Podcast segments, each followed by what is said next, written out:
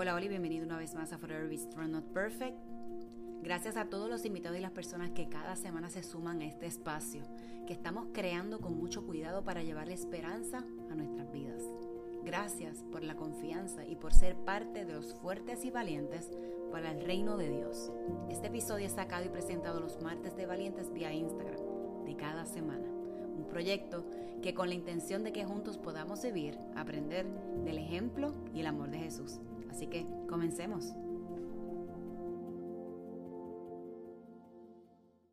Así que bienvenidos una vez más. Ay, ay, ay. Hoy sí que sí, gente. Hoy sí que sí. Ustedes no saben la presión que tengo acá porque tengo a un hombre que yo admiro un montón. Y ahorita le voy a enviar un mensaje, pero se lo voy a decir ahora antes que él empiece a hablar. Así que él es, yo lo conocí como, ¿verdad? Como mi pastor en la iglesia a la que asisto pero por alguna razón humana yo siempre lo veo con ojos de amigo. De con esta persona que yo puedo ser yo y no tengo que esconder mi personalidad, ni mis miedos, ni nada. So, gracias Jonathan por aceptar eh, mi insistencia por season. María Cristina, eres la mejor. Así que, que gracias, de verdad, gracias por eso. Como de costumbre, ¿verdad? En Forever siempre tenemos un espacio de preguntas rápidas.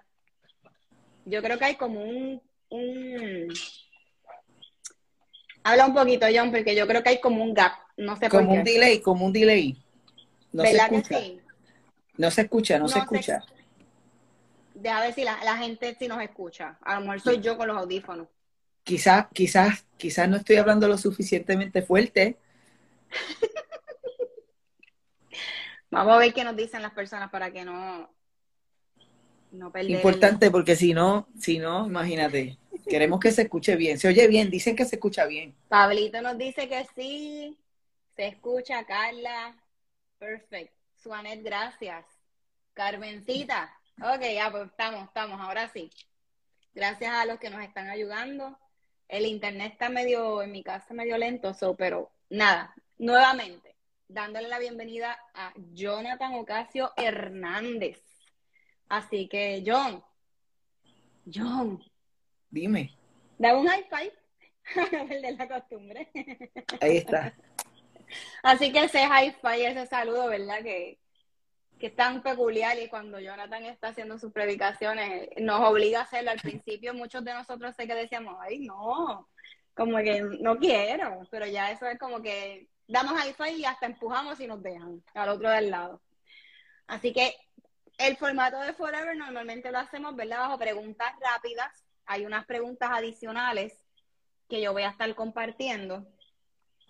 Y vamos a ver cómo a John le va con las preguntas rápidas.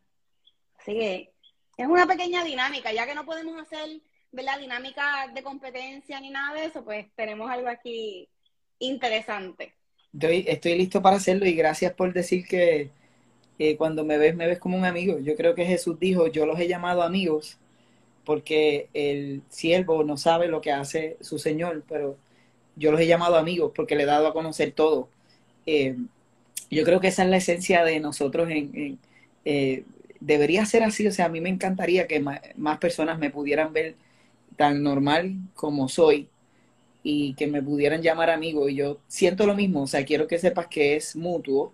Eh, yo estaba pensando antes de que me tires todas las preguntas rápidas que me vas a hacer, que posiblemente no sé cómo vaya, no sé qué va a pasar, pero te puedo decir que estaba pensando en aquellos momentos en el huracán María, que fue cuando más tiempo pasamos trabajando eh, juntos, sirviendo eh, realmente a Puerto Rico entero y tú eras la, líder del primer centro de ayuda, que hoy, que hoy es parte de nuestra comunidad y de nuestra organización y hoy realmente en el último huracán se abrieron cuatro centros de ayuda, pero la realidad es que eh, tú estuviste ahí en las trincheras. estos días he estado leyendo sobre lo que son trincheras y las trincheras de asomantes y es ese lugar donde los soldados, eh, uno junto al otro, se atrincheraban esperando una batalla y yo creo que nosotros luchamos juntos mano a mano y de ahí sale también ese sentimiento de amistad que nos une y te admiro muchísimo y, tu historia y lo que has atravesado y cómo representas honestamente eh, al Jesús que, que proclamas seguir. Eres un ejemplo y, y te admiro muchísimo. Y quería decirte eso antes de las preguntas rápidas. Gracias, gracias. Esas cosas me dan mucho sentimiento porque, y me dan emoción porque fue una gran responsabilidad, algo que yo nunca había hecho. Y tener esa oportunidad y poder hacer cosas que eso abrió la ventana para yo soltar muchos miedos, muchas inseguridades, así que yo tengo que decir que yo agradezco esa oportunidad, pero bien marcada, bien marcada, porque sé que de ahí nació, se extendió la comunidad adicional de personas en, mi entorno y situaciones que pasaron en ese, en, ese momento de María, que para mí fue de bendición. Esa, mm. esa época, digo, ¿verdad? Fue como que un lanzarme algo que, como dice una amiga, lanzarme a los leones en algo que definitivamente me llenó el corazón, me llenó de vida y me recargó. O sea, me sacó de mi zona cómoda, pero mira, así. así que soy agradecida por eso. John, Jonathan, ¿cuál es tu postre favorito? El molten de chili, sin duda. Ah. Esto es fácil. El molten de chili el molten de chili. Yo, yo voy con mis nenes a Chile y yo empiezo a darle a la mesa y decir molten, molten, molten. Sí, yo espero que Chile auspicie este, este, este podcast, honestamente, porque acabamos de decirle al mundo que nos encanta el postre de chili, el molten. Sí, pero lo que deben de hacer es que no lo sigan achicando. Cada día, cada año, ¿verdad? Se vuelve más pequeño. Yo estoy completamente de acuerdo contigo, ¿sabes? Lo he visto, lo ha visto achicarse. ¿Café o chocolate? Sí. ¿Qué tú dijiste? Café o chocolate caliente, perdón. Ah, café, café, café. Te, voy a ser honesto, café organo. Este, nunca vendí organo, no soy parte de organo. Era algo bien famoso. Los, estos días le dije a Cristina que es mi café favorito y no es café, es Ganoderma. Y me lo compró en Amazon. Así si usted me quiere. Yo dije que iba a contestar la realidad, ¿no? Si me quiere sorprender con un café, café de Ganoderma, eh, Organo Gold Premium. Mira, eso lo voy a tener que apuntar primero porque estoy media perdida con lo que me acabas de decir, porque yo no tomo café. So, aquellos cafeteros que están aquí ya saben lo que deben de hacer, ¿verdad? Pues vamos a sorprender a John. Ni tienen idea. Mira, Cristina está, Cristina está en el chat con las caritas así como no puedo creer, no puede creer lo que acabo de decir. Estamos en casa, estamos en casa, estamos en confianza. Ahora que estamos en la temporada de Navidad, los pasteles con ketchup o sin ketchup? Sin ketchup, mil veces sin ketchup. Sin ¿Con ketchup. ¿Con aceituna o sin aceituna? Eh, no me molestan. Puedo manejar ambos. No la, no la estoy buscando, pero no me, no me molesta. Este, sin ketchup, siempre. ¿Qué es eso? ¿Qué te gusta hacer en tu tiempo libre? Eh, escribir, eh, leer, eh, pensar. Esas tres cosas me encantan. Pero escribir y leer son mis favoritas. Ya que fuiste a España, ¿a qué otro lugar te gustaría visitar? Ah, nuevamente a España, nuevamente a España con Cristina, nuevamente a Granada ah, y todo con Cristina, mil veces con Cristina. Ah, este, eh, es que este viaje ella lo coordinó, y las personas nos preguntan por qué fue tan especial y fue por ella. yo amo mucho a mi esposa, pero eh, ese tiempo me hizo amarla más. Tuvimos solo una discusión en todo el viaje este, y fue porque nos perdimos y siempre que nos perdemos, de alguna forma yo tengo la culpa. Ah, fíjate, yo conozco a alguien como tú, así que relax, no te sola en este mundo. El, ¿A qué le teme Jonathan? Yo, ah, en lo, sencillo le temo a las arañas. Eh, ayer grité cuatro veces eh, porque estaba trabajando con un banco que estaba lleno de arañas y salía la araña y digo trabajando con un banco pasándole una lija y, poniéndole un tinte. Me gusta hacer cosas con las manos este porque eso me, me, me reenergiza y le tengo miedo a las arañas. Le, le tengo con el tiempo le he perdido temor a cosas como profundas, pero tú sabes a qué le tengo temor. le tengo temor a dañar el testimonio de la iglesia.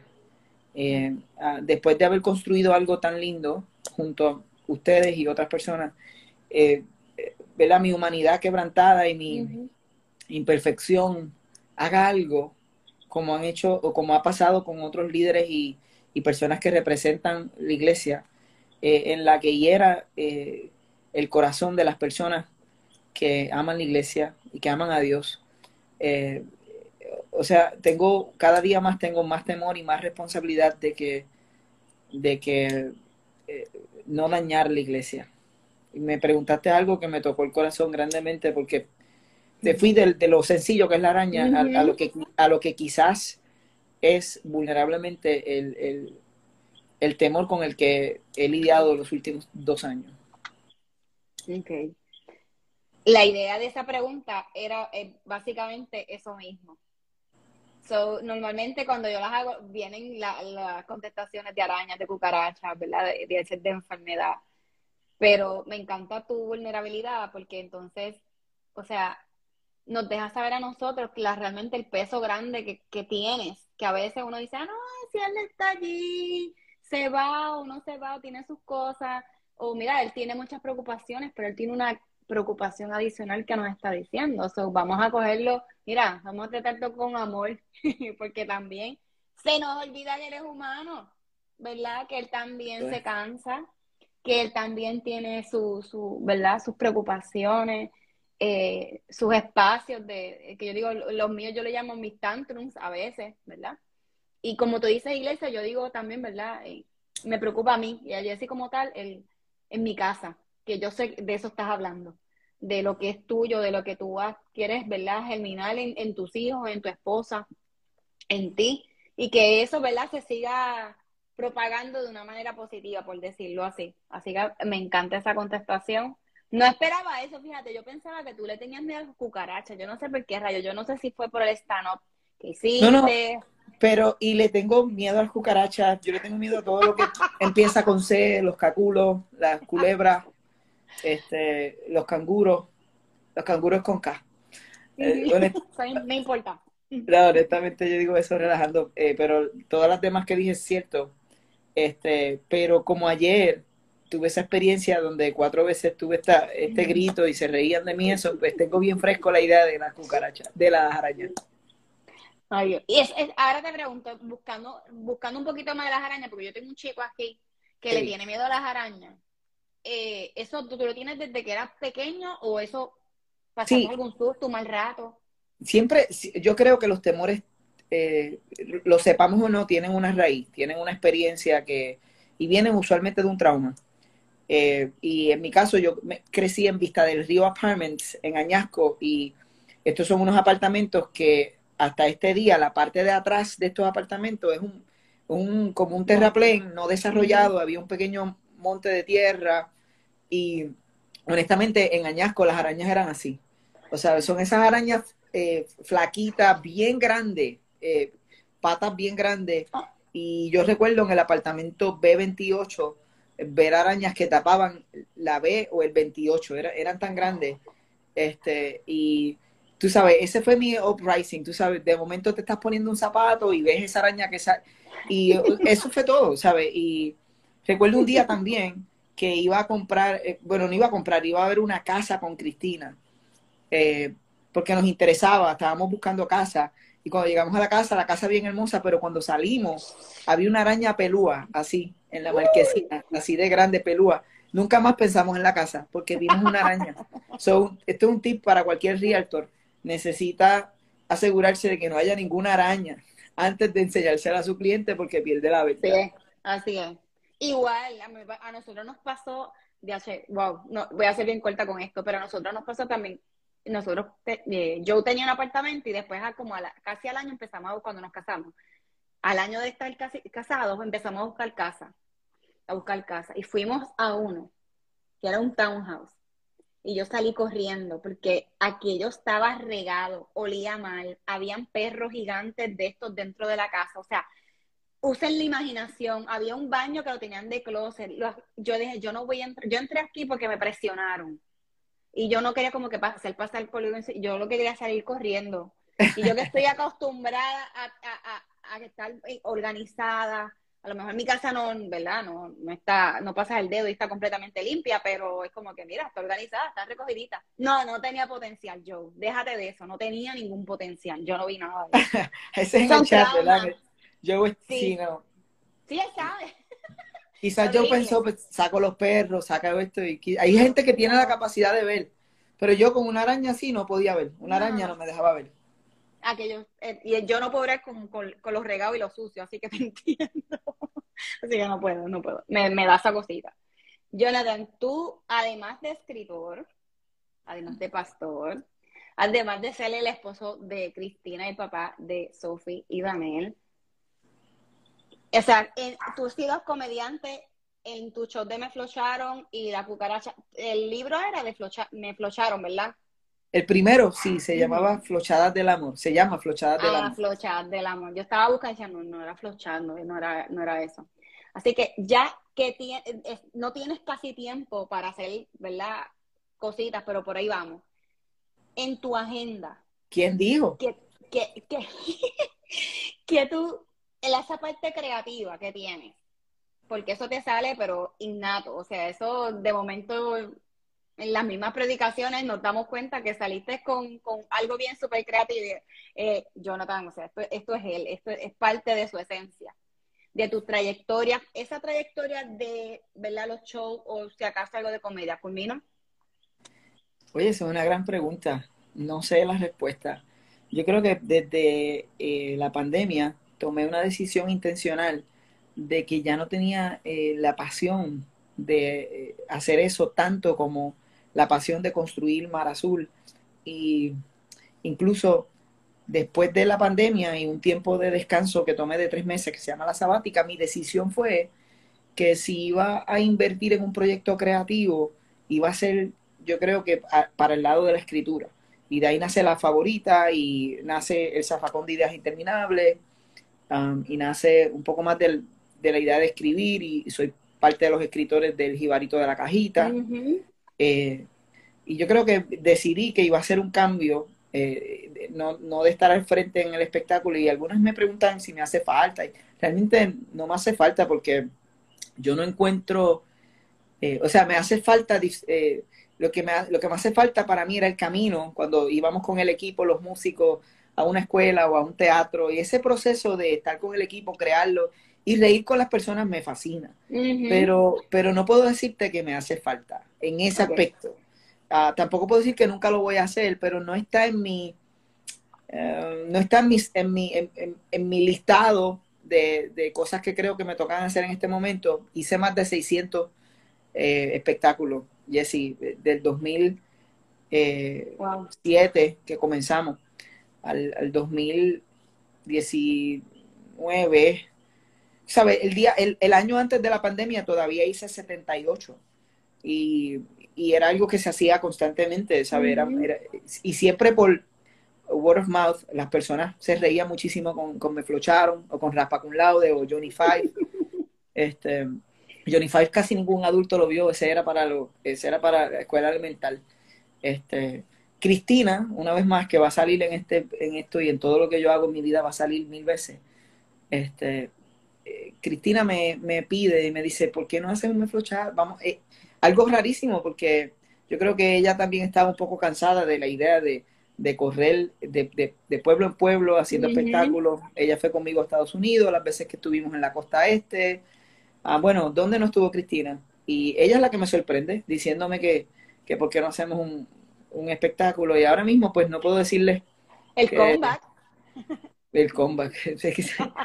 no sé, no, no tengo, no, no, sé qué pasa, pero sí eh, pensé escribir y, creo que tengo por lo menos unos cuantos actos de una obra musical. Eh, ya no, no, no yo haciendo el, el, storytelling, la comedia musical, sino una obra musical de la favorita, de, de la historia de la, de la Crayola. Ah, bueno, de todo lo que significa eso. So, creo que tengo algo por ahí, no sé si salga, honestamente, pero eh, por ejemplo, me preguntaste qué hago en mi tiempo libre, pues eh, disfruto de eso, me siento, escribo, pienso, sueño, ah, eh, escribo las canciones que, que, cantaría en esa, en esa obra y cómo cantaría la, la, crayola. Pero es algo que hago no porque no porque lo estoy persiguiendo ahora mismo, sino porque me disfruta, en mi tiempo de descanso me, me energiza. Sí, la creatividad hace, ¿verdad? Que uno esté aflorando otras emociones, que uno, ¿verdad? Y va, se va acrecentando. ¿Alguien, ¿alguien, escribió ahí que no vio la obra de Me Flocharon? No, y, quieren el reencuentro también. Este, Mira, es bien fácil, yo se lo hago ahora mismo. Si alguna vez te dijeron, yo te quiero, pero te quiero como un amigo. O no me llames, que yo te llamo. Que yo te llamo. O debemos darnos un tiempo. A ti también te flocharon. ¿Ya? Está bueno, está bueno. Yo tengo el, libro, so Jennifer, te lo puedo prestar. Te lo vas a leer en una hora, conociéndote. exacto, y se va a reír un montón. Sí, sí. Está en Amazon también, se llama Flochadas del Amor. Pueden ir y, y, buscarlo. Ah, esa también, exacto. No, está súper cómico. Yo creo que que ahí, yo leyendo, eh, yo no soy de leer mucho en aquel momento, ahora estoy leyendo bastante, pero yo me comí ese libro, pero así. O sea, en, y yo era que yo me, me reía a carcajadas. y ahí va a soltar. Mira, este, Jessy, yo pienso. Está buenísimo. Y me acuerdo porque me pasó. Yo, yo pienso que yo, hay alguien ahí que dijo Xiomara. Este, yo verdaderamente estoy inclinado, tengo pero yo pienso que es un increíble libro de comedia. O sea, si es bien difícil leer algo que te haga reír, leer, que te haga reír. A Flochadas del Amor, eh, tú lo lees y te ríes, yo creo que de principio a fin. También siento que era una etapa un poco más inmadura de mi vida en la escritura y, ahora lo miro y digo, diache, no, tú sabes, pero es parte de la historia y me siento orgulloso de, de donde estaba y donde estoy ahora. Mira, eh, yo, yo me voy a atrever a zumbar algo por aquí y voy a decir, mira, si conoces a alguien que lo acaban de flochar, búscate en esta Navidad y hazle llegar el libro, porque de verdad que está bien, bien bueno. Mira, me, me comentaste sobre el escrito, ¿verdad?, de poemas. Ahora, ¿de dónde nace esa inspiración? esta, esta, eh, estás hablando de esto de sí, es que como que quería que entonces fueras tú el que dijeras de eso mismo, ¿ah? Mira, yo te comenté de esto, Jessy, porque eh, honestamente yo escribí esto y yo nunca he hablado de esto, nunca, públicamente, a nadie. Yo lo escribí hace eh, un año, en el 2021, agosto de 2021. Lo escribí luego de, eh, o durante ese tiempo de, de, de descanso en el que yo hago una pausa de liderar Mar Azul, de trabajar, para, para mirarme por dentro. Eh, lo que yo le llamé el abismo de uno mismo. Y yo nunca he hablado de eso públicamente, incluso al, final del libro eh, está mi escrito corto eh, más revelador de mi propia vida.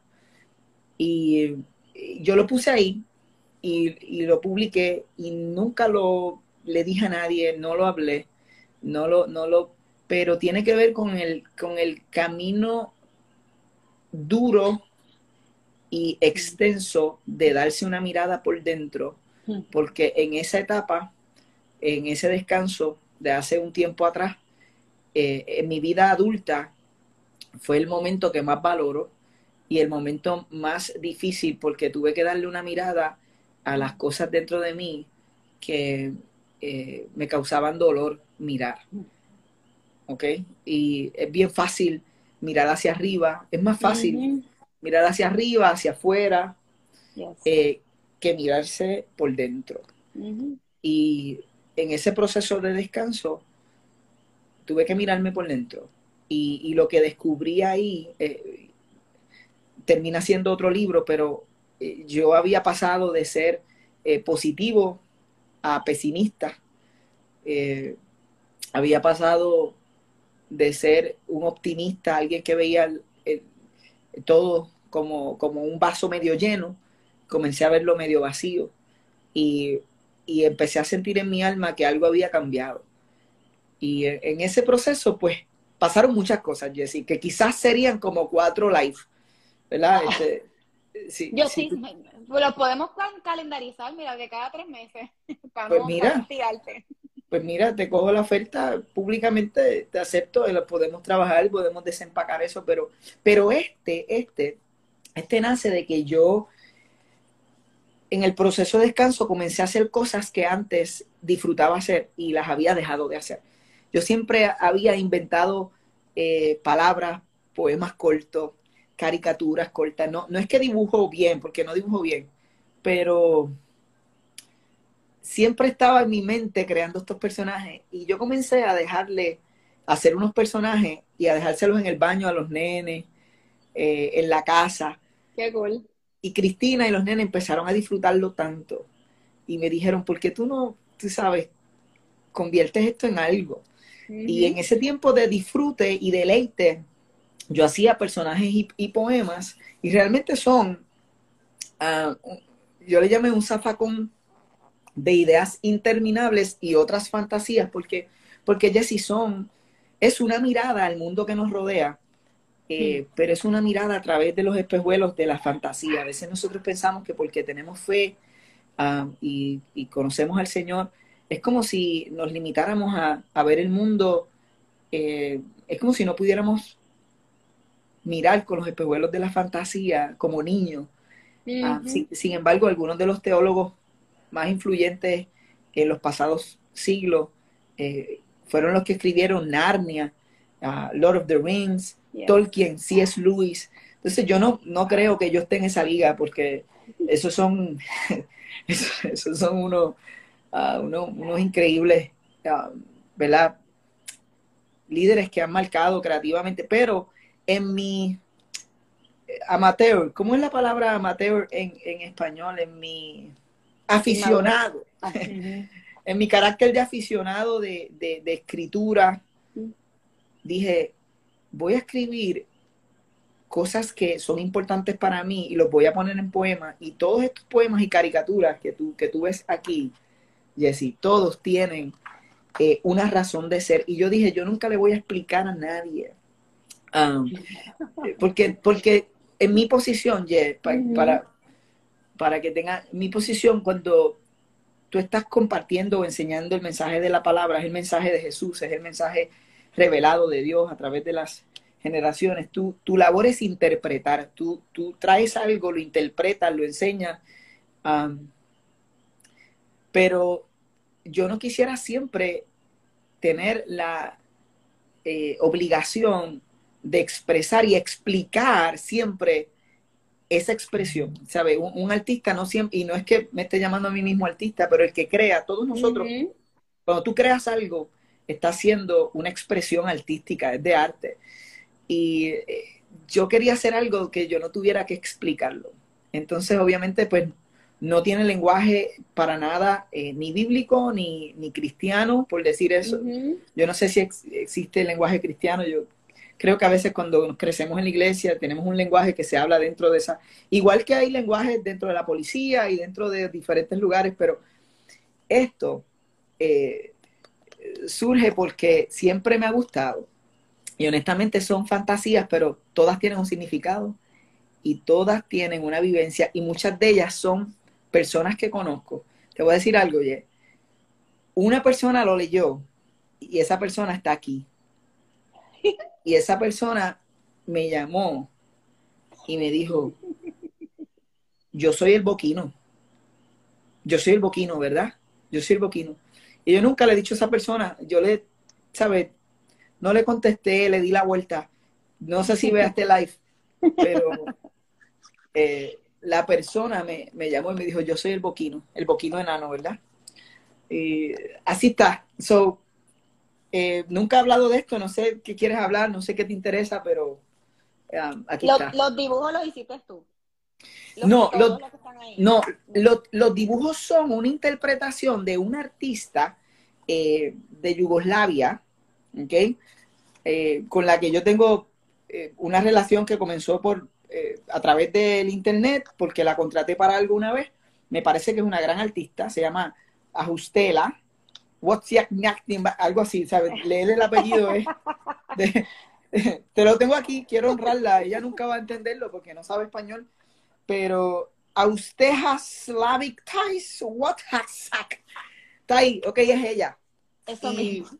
ella, ella lo que hizo fue que yo le envié eh, los poemas traducidos al inglés, porque ella habla inglés, y traducir un poema es difícil. Y a mí me sorprendió la, el nivel de, porque yo hice dibujos acá de cómo- y nunca se los enseñé a ella, de cómo yo imaginaba esas criaturas que estoy eh, dedicándole estos poemas.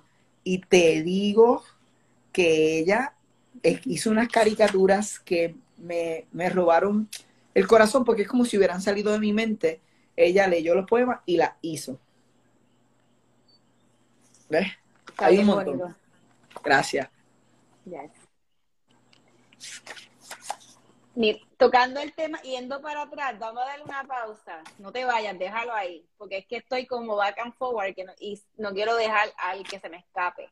Dale. Ese, ese libro de poemas nació en tu sabática. Correcto. Ok. ¿Qué hiciste en esas, en esas semanas, verdad? Si puedes contar, este, de tu sabática, ¿cómo te sentiste? Porque, o sea, pusiste una pausa, porque fue lo que hiciste, pusiste una pausa, Tres meses. por eso. Pero cómo, ¿verdad? Eh, eh, a modo de, de- de resumen, o qué, qué cosas, ¿verdad? Eh, pudiste, no sé, como refrescar, es raro, bueno, al principio, ¿cómo, cómo fue la dinámica más o menos? Esa es una gran pregunta. Esa es una gran pregunta.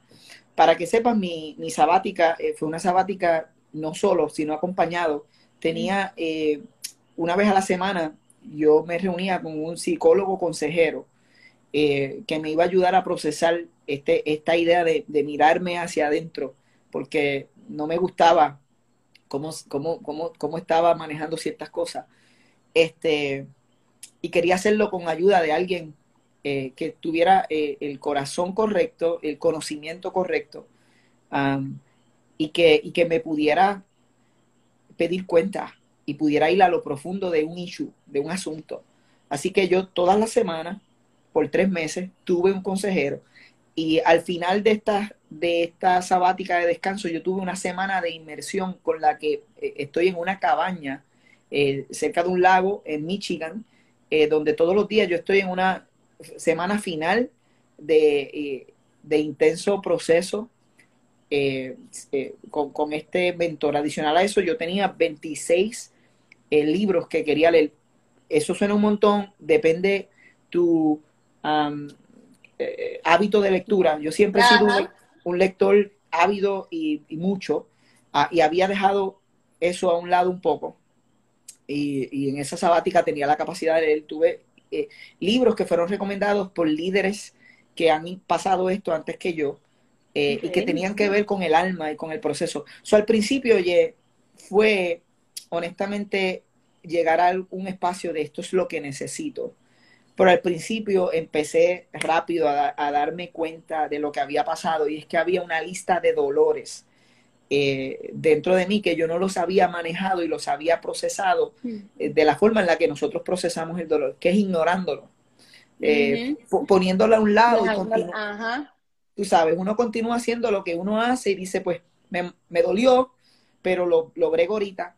Y esos dolores sin visitar y sin procesar correctamente fueron eh, llevándome a levantar barreras porque tú cuando tienes dolor tú lo que quieres es protegerte. Tú no quieres que, que alguien o algo más vuelva y, y, y, cause dolor. Entonces yo comencé a excusarme detrás de la idea de eh, ya no estoy llamando tan rápido, pero es porque eh, quiero ser más maduro, quiero ser más intencional. La realidad es que yo siempre he amado rápido. Yo creo que, que el, corazón de Jesús, tú sabes, es dado hacia el amor rápido pero yo comencé a amarle, eh, a guardar eh, cada vez más mi vida y, levantar barreras hacia los que me rodeaban.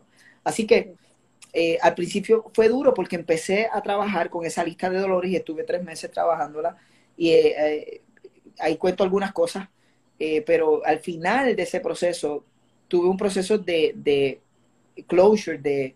Um, cerrar el ciclo de la despedida de mi papá, quien muere en uh -huh. el proceso después del huracán seis meses, después del huracán, y que en todo el proceso de responder al huracán y demás, yo fui quien, quien prediqué en su, en su funeral y, tuve esa fortaleza del Señor real y esa paz, pero a la misma vez habían cosas que no habían eh, quedado conclusas en mi corazón hacia Él.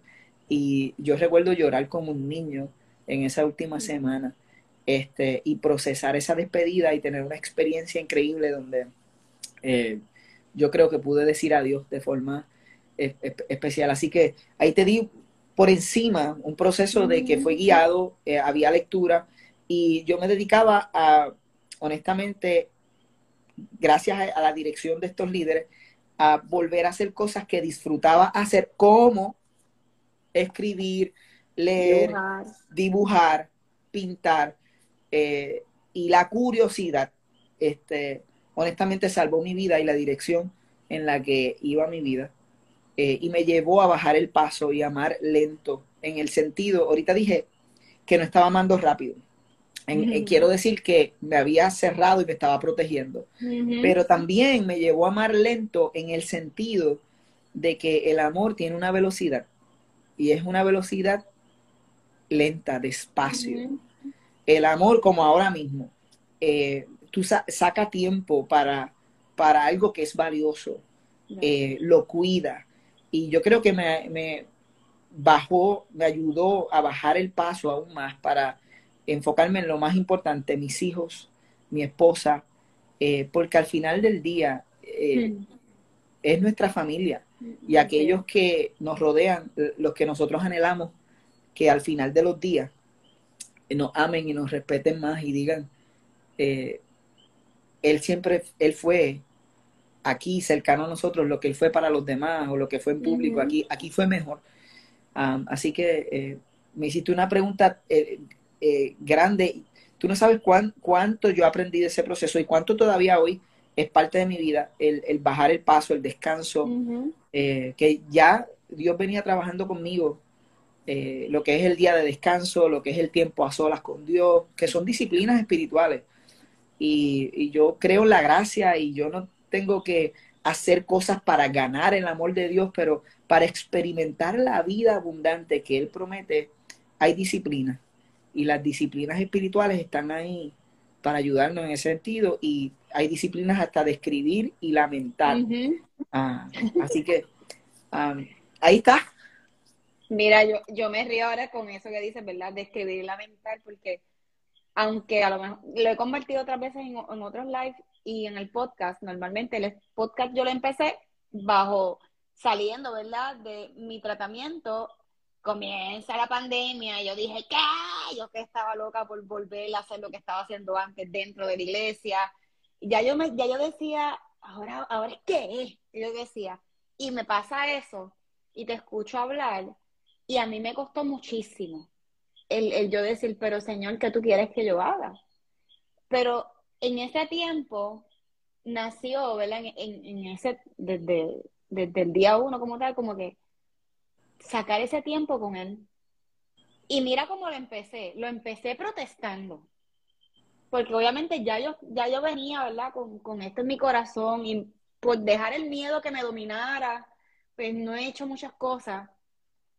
Pero qué bonito ha sido que dentro de, ¿verdad? El tratamiento, dentro de la pandemia, nació, digo, hoy digo qué bonito, pero en aquel momento no era bonito. Eh, quedarme aquí encerrada, eh, teniendo miedo de que me diera COVID, que me mandara para el hospital, o sea, las películas mentales, yo sufrí de mucha ansiedad y de mucho miedo. Y obviamente recurrí a un, se seguía con, con, ¿verdad? En ese momento con el psicólogo, eh, seguía con, conectándome con, con mi comunidad, porque eso no lo podía dejar, pero tocaba más la Biblia hablaba más con Dios y le hablaba, o sea, según yo, sin a lo mejor sin pensar, espérate, como, qué bonito lo voy a decir. Y una de las cosas que yo hacía se, escucha, se va a escuchar medio loco, a lo mejor no soy la única loca, pero era que yo misma hacía audio, como si estuviese, sin viéndole un podcast, tú sabes que a mí me encanta enviar audio, pues así mismo, así me siento, así me siento, así me siento. Entonces iba bajando revoluciones hasta que finalmente caía en tiempo y después pues le decía, Señor, perdóname, tú sabes lo que hay en mi corazón, estoy desesperada, quiero hacer más y, esto me tiene bien aguantada porque, o sea, no me quiero detener. E, esta, esto que está en mi corazón no quiero parar de hacerlo. Y ha sido hoy, puedo decir que ha sido bonito y maravilloso, pero ah, no ha sido fácil. Y ese tiempo, ¿verdad? Decirle a las personas como que, mira, está bien no sentirse bien, está bien tirarse a lo mejor un momento dado, pero no está bien quedarte ahí. Porque en el caso de, Jonathan, él buscó ayuda. Él fue, como decíamos en él fue bien intencional en cuidarse, él fue bien intencional en amar a su familia, él fue bien intencional en amar a su comunidad, porque si, si nosotros estamos, algo nos falta, no lo corregimos, podemos fallar. Y a lo mejor vamos a la pregunta que le hice al principio del temor, que es lo que se están conectando ahora, van a tener que esperar para poder escuchar su contestación. Pero me encanta, eh, ¿verdad? Lo, lo, fácil que lo hace de entender. Me, me, me, encantó también escuchar cómo, cómo nace el podcast. Tú decías podcast a Dios. O sea, tú le grababas audio y eso te ayudaba a procesar y me pareció tan interesante. Me en, imagino el, que... en el closet. Digo, todavía sigo en el closet, pero... o sea, te metías al closet y le dejabas eh, audio. Y en el carro también, muchas veces en el carro iba a alguna cita médica de esos días que uno está en baja y yo decía, no puedo más. Pero, o sea, le estoy diciendo, algunos los borré, muchos los borré, pero otros los he dejado y a veces vuelvo atrás buscando contenido, cosas que tengo ahí que están en mi corazón, que yo los grabo para que no se me olviden. Y digo, wow. Wow. Qué lindo. Y eso me ayudó. Y escribir. el, escribir, el garabatear también, no dibujo, no, escri no, no, soy escritora, ni nada por el estilo. Este, pero a, a, hacer ese detox. A mí me, mm. me ha ido sanando. O sea, todavía falta mucho, pero yo creo que, que estamos en, en, eso. Ah, claro. Sanar es un sanar es un camino de vida. Eh, tú sabes, una vez tú te montas en esa bicicleta, eh, te das cuenta que no te puedes bajar hasta realmente no te bajas de la bicicleta mientras estés de este lado de la, de la eternidad. Estamos sanando. Eh, eh, Henry Nowen, Henry Nowen eh, usa una analogía de a wounded healer, un, un sanador herido. Y yo creo que alguien que sana o ayuda a sanar estando herido. y esa es la historia de todos nosotros. No, no podemos, no podemos, somos, somos, tenemos heridas, y mientras somos sanados y todavía estamos en el proceso, ayudamos a sanar a otros también. Así que, y, me encanta escuchar tu historia. No, no, eh, es una locura. A veces uno dice, mira, aquí nos comparten como lo que me gustó, somos una obra en proceso constante. Cuando nosotros identificamos que así lo somos y que somos imperfectos y que vamos a intentar modificar unas cosas y vamos a volver a caer, nos damos cuenta de que a veces somos medio injustos con nosotros mismos. Eh, en mi caso.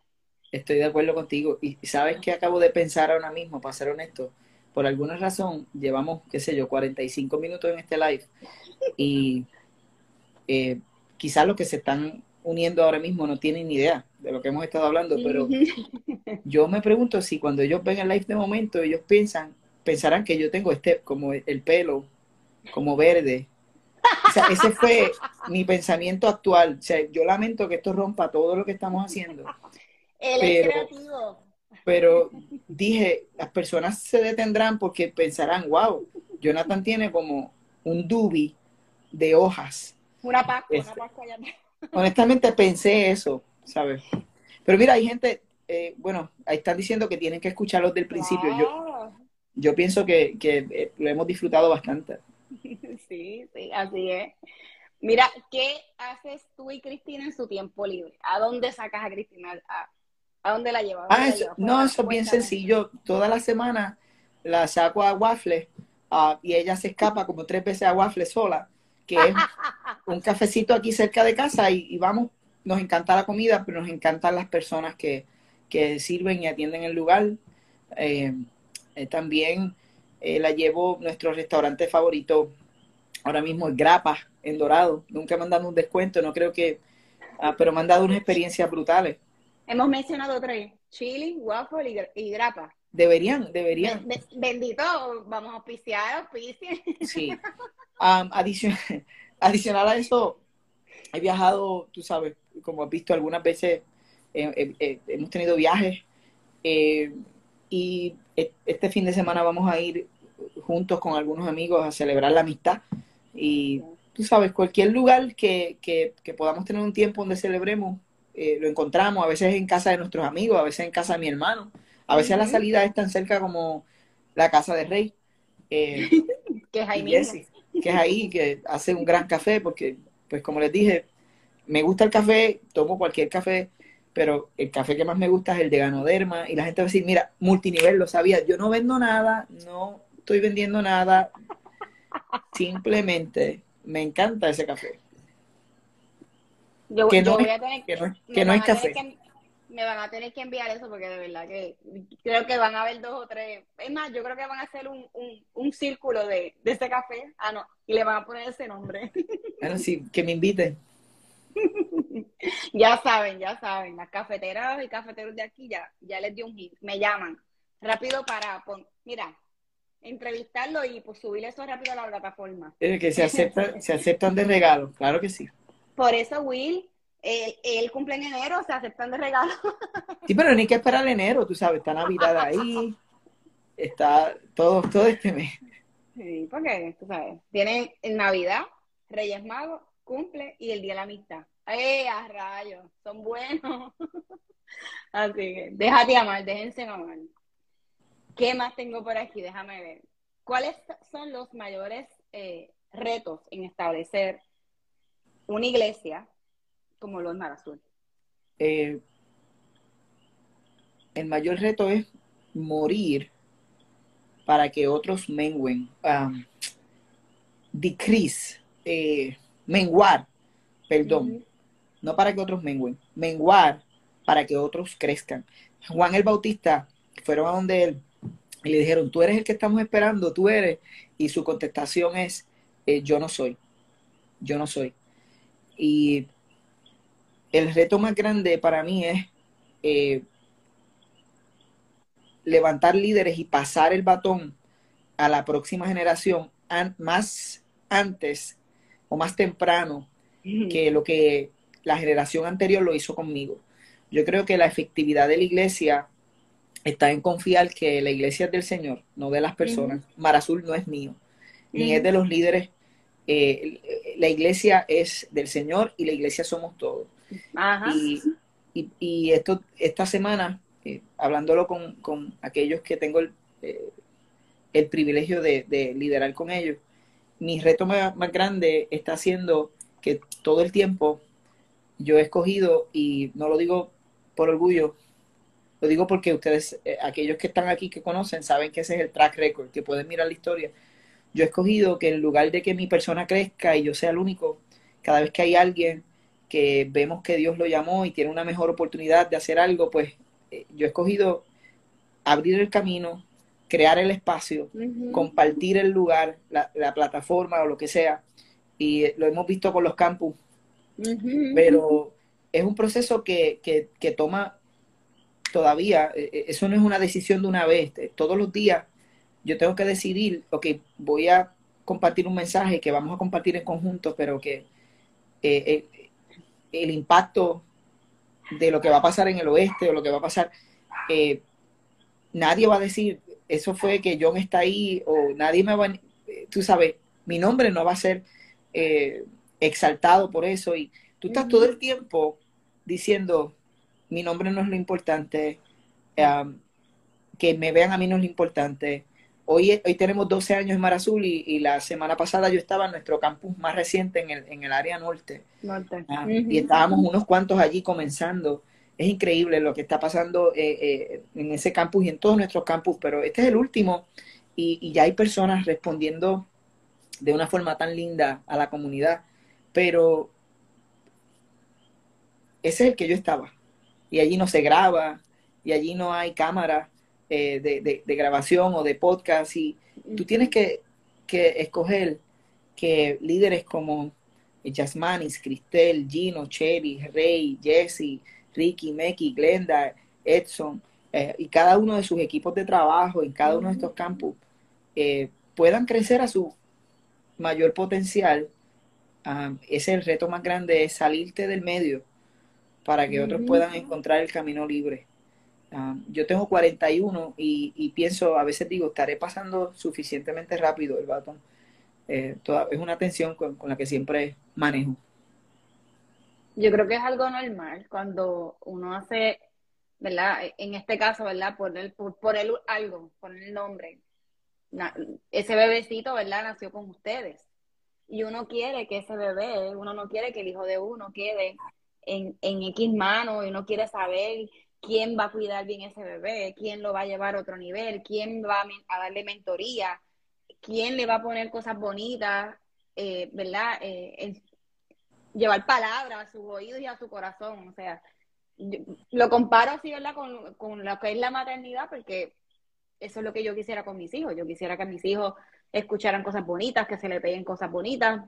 eso era lo mismo que mi mamá también esperaba y mi papá esperaba de mí, que decía, cuidado quién te pasa, que así haces algo mal, te van a llevar presa también, cosas así, o sea, bien extremista, porque yo para unas cosas podía ser media, media atrevida, pero hay ciertas cosas, responsabilidades que nunca las tuve, eso me porté bastante bien con, con mis papás, por decirlo así. Este, es de esa misma forma. Y definitivamente una, una de las cosas que yo he aprendido dentro ¿verdad? de los ministerios como tal es eso, el, que uno está para poder aprovechar esos que están ahí y poderle, ¿verdad? Irlo preparando y capacitando, porque viene una generación que se está levantando, que está fuerte, que es fuerte, y que necesitamos, ¿verdad? Ese descanso, porque si no te vas a volver loco, yo me voy a volver loca aquí con mamá, o sea, el querer controlarlo todo por, en, mi casa, así como que, eh, que ese ha sido como que mi, mi trabajo número uno desde que tuve mi primer bebé, que ella es un manganzoncito, pero es bonito poder delegar. Y es bonito tú identificar personas que tengan el corazón y deleguen y, y siga creciendo. O sea, me, tocó mucho esa imagen, gracias. Creo que es una hermosa imagen comparar la maternidad con el, con el liderazgo de algo que uno como que ven hacer. Eh, me, encantó esa imagen, de verdad, bonita. Gracias. Thank you. Aquí tengo varias preguntas y ya, algunas de ellas me las compartieron, pero voy a, voy a hacerle como que rápido. ¿Ves a tus hijos en el pastoreo? No sé. Eso es entre ellos y Dios. Decisión, exactamente. Qué lindo, qué lindo. Ok, tu mayor reto como papá de dos jóvenes en esta era, con las redes sociales, el internet, mi reto no es con las redes, mi reto no es con lo que pasa afuera, mi reto es con mi, conmigo mismo, eh, el yo estar presente y disponible emocionalmente para ellos eh, cuando lleguen de la escuela o cuando verdaderamente me necesiten en ese tiempo de la tarde eh, y que mi mente no esté pensando en otras cosas o trabajando algo que fuera de mi familia. Y yo desde el principio del pastorado estaba claro que yo lo iba a hacer de una forma y ha sido así, donde la familia no se ve afectada eh, o se vea ¿verdad? afectada lo normal. Y creo que he tenido temporadas de éxito y otras de no, pero mi, mi competencia no es lo que está pasando afuera, porque al final eh, nuestro rol es lo que pasa en nuestra casa. Y lo que construyamos en nuestra casa, eh, el amor que demos en nuestra casa, lo presente que estemos en nuestra casa, eh, va a ser toda la diferencia en el momento de que ellos puedan escoger, porque nuestros hijos van a tomar decisiones como yo las tomé, van a tener aciertos y desaciertos, fracasos y van a tener éxito, van a conocer la gracia de Dios y van a conocer el pecado. Y donde abundó el pecado, abundó la gracia. Y Dios ama más a mis hijos que a mí. Y yo estoy claro y convencido con Cristina de que nuestros roles en la casa, eso el reto es que estar emocionalmente presente y en el, y en, el mindset presente. Y es una lucha todo el tiempo. Um, y es una lucha que yo espero que, gane el estar presente para ellos. Amén. Me encanta eso, porque definitivamente eso es lo que, ¿verdad? Es lo que yo quisiera. O sea, van, a, van a fallar eso. Y eso yo lo tengo claro. Si no lo tengo claro, pues ahí estoy fallando yo pero el estar presente para ellos en, en, un, en una época donde hay tanta distracción uh. y es como que a veces, sí, es medio fuerte, pero va un día a la vez, ¿verdad? Sin adelantarnos a lo que pueda llegar y, quizás ni llegue, o sea, cosas negativas o situaciones incómodas. ¿Cómo se ve Jonathan Ocasio en, de aquí a 10 años? Ahorita como que me contestaste ahí en Mar Azul. En 10 años, como que... Sí, yo no sé si, yo no sé si, um, yo no sé cuánto, cuánto tiempo eh, yo esté sirviendo directamente como pastor general de Mar Azul. Yo no sé si son 10 o si son 15 años. Honestamente, yo espero que sea el tiempo correcto para que una transición correcta se dé. ¿Cuánto es? No sé. Siempre me veo sirviendo el reino y la iglesia. Y la iglesia tiene, eh, es mucho más que un logo o que un nombre, ¿verdad? Y, y creo que hay muchas formas de servir la iglesia y capacitar líderes. Mi pasión es ayudar a líderes eh, para que puedan reimaginar, capacitar líderes para que puedan reimaginar la forma en la que hacemos iglesia a través de los diferentes cambios culturales y, eso poco a poco se está dando primero dentro de Mar Azul. Me imagino que en el futuro tendré la oportunidad de hacerlo eh, un poco más ampliamente. Y como la pregunta estuvo directamente relacionada a Mar Azul, pues tú sabes, mientras Dios me permita y, y, Él entienda que, que, tú sabes, mi labor todavía debe ser la de un pastor fundador o general, creo que siempre voy a estar orgulloso de, de, lo que hemos construido juntos y conociendo que es del Señor.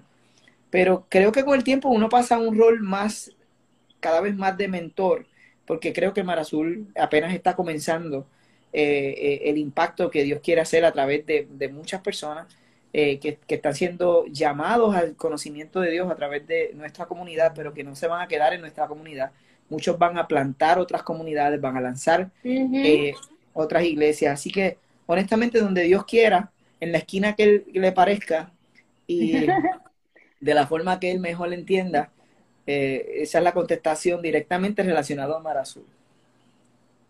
¿Y tú? ¿Como Jonathan? Bueno, esa es una pregunta que es más difícil. Este, porque eh, creo que de aquí a 10 años tengo 51 y yo creo que mi papá vivió 60 y tanto. Eh, quiere decir que si yo tengo la oportunidad de, vivir más que mi papá, eh, no sé cuánto más. Y quiere decir que yo voy a estar, creo que enfocado en, en un legado, primero, que tiene que ver con la eh, un, legado espiritual y, de riqueza de conocimiento de Dios, que creo que se ve en Marazul y en otras cosas. Pero honestamente me veo creando como nunca antes y explorando nuevos horizontes. Eh, me veo involucrado, y cuando digo nuevos horizontes en lo personal, como sabe, me gusta escribir, esos son proyectos que van a continuar. Eh, me gusta que tengo baja batería. Dice que tengo baja batería, pero nos va a dar. Eh, me, veo construyendo espacios y lugares eh, prontamente eh, donde las personas pueden disfrutar de, lo que he estado enseñando, que es descanso y deleite.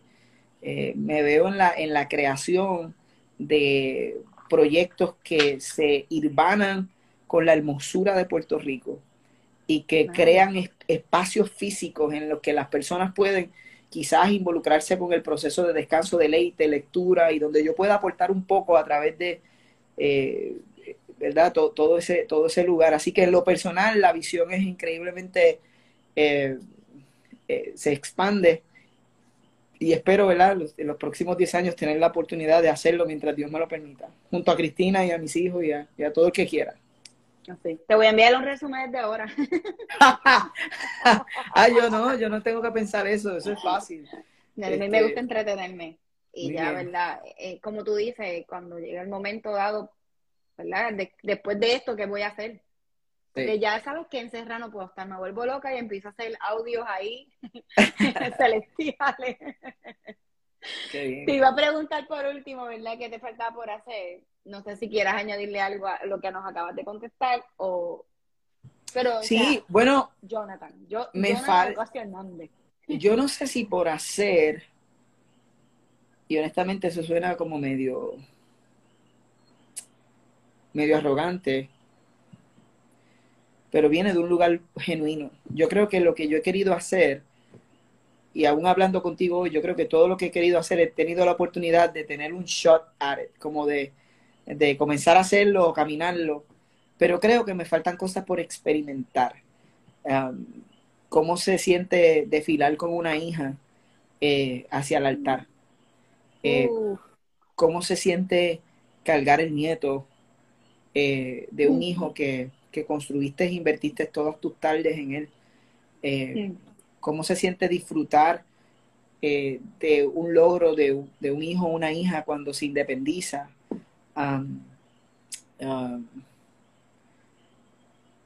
Yo creo que en ese sentido, esas son experiencias que... Hmm. Ay, Dios. Tengo hasta taco porque, wow, definitivamente, ¿verdad? Uno siempre, ¿verdad? Pensando en, en qué van a hacer nuestros hijos, qué logros van a alcanzar. Y que uno quiere celebrar todo eso. Yo digo, yo quiero ser la chilita de mis hijos. Yo digo, Señor, dame vida por lo menos hasta que, ¿verdad? Y salud sobre todas las cosas, hasta que ellos estén más grandes, por lo menos hasta que se gradúen, que, que los pueda guiar en esta etapa que yo sé que, eh, o sea, en esto de la pubertad y todas las cosas que van a encontrar en este momento, eh, las falsas, ¿verdad? Falsas personas que van a encontrar en su camino, las tentaciones y todo eso, no es que no lo voy a poder esquivar ni nada por el estilo, pero dame un poco más de tiempo para prepararme y para poder tratar de pegarle semillas en su corazón para que florezcan. Creo que, que, es una de las cosas que con las que sueño yo también. Así, ver a mis hijos. A lo mejor no tanto casarse y cuidar los nietos, porque cuando ellos se vayan yo me quiero ir a viajar. España es un buen sitio, sabes. Yo sé que hay otros lugares en el mundo, pero ves, nada, me encantó. Así que ah, me, se me, me, quedaron más cosas, yo sé, pero ya para que para, para, para darte deleite y descanso este, no te tomes el cafecito ese ahora como, como te gusta, que después no duele. ese no me quita el sueño ni nada, pero se acabó, se me acabó, se me acabó. La, boda, de los 20 años, espérate, espérate, ¿qué es eso? La verdad, de ustedes. de ustedes. Cierto, cierto. ¿Cuándo es en los 20 de ustedes? Eh, que, que, la que lo puso aquí en el chat, ¿verdad? Que, que, que ya que trajo el tema, entonces que lo escriba. Eh, nosotros cumplimos 18 de casado, ahora mismo hace unas semanas atrás en noviembre, eh, así que en dos años más. Eh, vamos a yo le he dicho eso a Joe.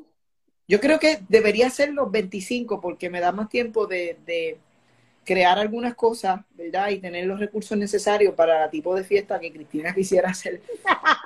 eso es material para otro podcast.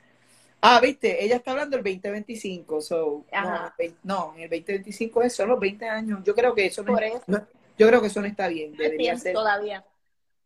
Sí. Cristina que le dé 5 años más. Debería ser a los 20. 25 años, no 20, pero está bien. Hay una canción de un poeta, este, no necesariamente tengo que estar, a, veces uno menciona a un poeta y dice, la gente dice, ah, pero tú estás de acuerdo con todo lo que dice o todo lo que canta, no necesariamente. Eh, eh, Alejandro Sanz tiene una canción que dice 20 años, 20 años. No, me la sé, no sé no, No. importa, pero Cristina, mira, es que somos tan diferentes. Ella está pensando posiblemente en, una banda de salsa, en un eh, hermoso bailable. Ah, y, yo, y yo estoy pensando como en el tiempo de me flocharon y eso, con los muchachos, ellos están tocando y yo le estoy cantando a Cristina 20 años, ¿entiendes? So, hay que ponerse de acuerdo. vamos a ver de aquí allá cómo será, si se baila salsa o, mira, o puede ser, mira, mixto. Mira, Diana dice tropicaleo. Ay, Dios mío. Bueno. Mira, Jonathan, vamos a hablar de ese libro, de ese libro de cuentos, de poemas más adelante. Cristina, anota lo que se le olvida, como el anuncio, hashtag anota lo que se le olvida. Porque honestamente, el tiempo no da. Claro. no, no da. Así que yo sé que muchos han estado desde, ¿verdad? desde que comenzamos hasta ahora, pero yo quiero, mira, que, que Diana pone los entremeses, esto se fue, se fue a otro nivel, ahí está, ya no se hace a los 25, se Una boda con chili, con el chili de Diana, olvídate de eso. ya, ya lo estamos montando, ya, ya eso está, olvídate, Jonathan, no te voy a dar ni cuenta. Este, pero de verdad te quiero agradecer por el tiempo, sobre todas las cosas, por la confianza, por abrir tu corazón, porque sé que hubo preguntas ahí más para, para John que para el pastor. Yo, eh, yo prefiero la segunda, eh, o sea, yo prefiero la primera, las de John. La primera. Sí, las del pastor no me interesan. Sí, sí, para darte descanso y para hacer algo diferente, para conocer un poquito más, ¿verdad? De, de, de Jonathan. Y después que dijiste lo de la mata atrás, no he podido evitar eh, la, la, vaina esa. Pero fue cuando lo dijiste. Así que de verdad te agradezco. Te agradezco a ti, te agradezco a Cristina por, ¿verdad? Porque yo sé que, que ella es la que maneja el espacio. Coordina, coordina. y de verdad, mi corazón se llena de alegría por este tiempo. Y se llena de alegría y de agradecimiento por conocerte más y porque, pues, eh, me abrazaste y me diste la confianza de, ir, llegar a hacer otra cosa que no, no lo había hecho, ¿verdad? Con, contigo anteriormente en este caso. Y darle la oportunidad y aportar un granito de, tu corazón a, a Forever. En Forever.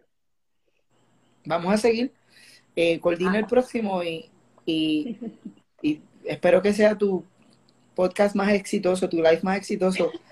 Este, eh, para Espero que nos llamen, mira, para, una tarjeta de chili, una tarjeta de waffle, ¿y cuál era el otro? Eh, eh, se llama grapa en dorado.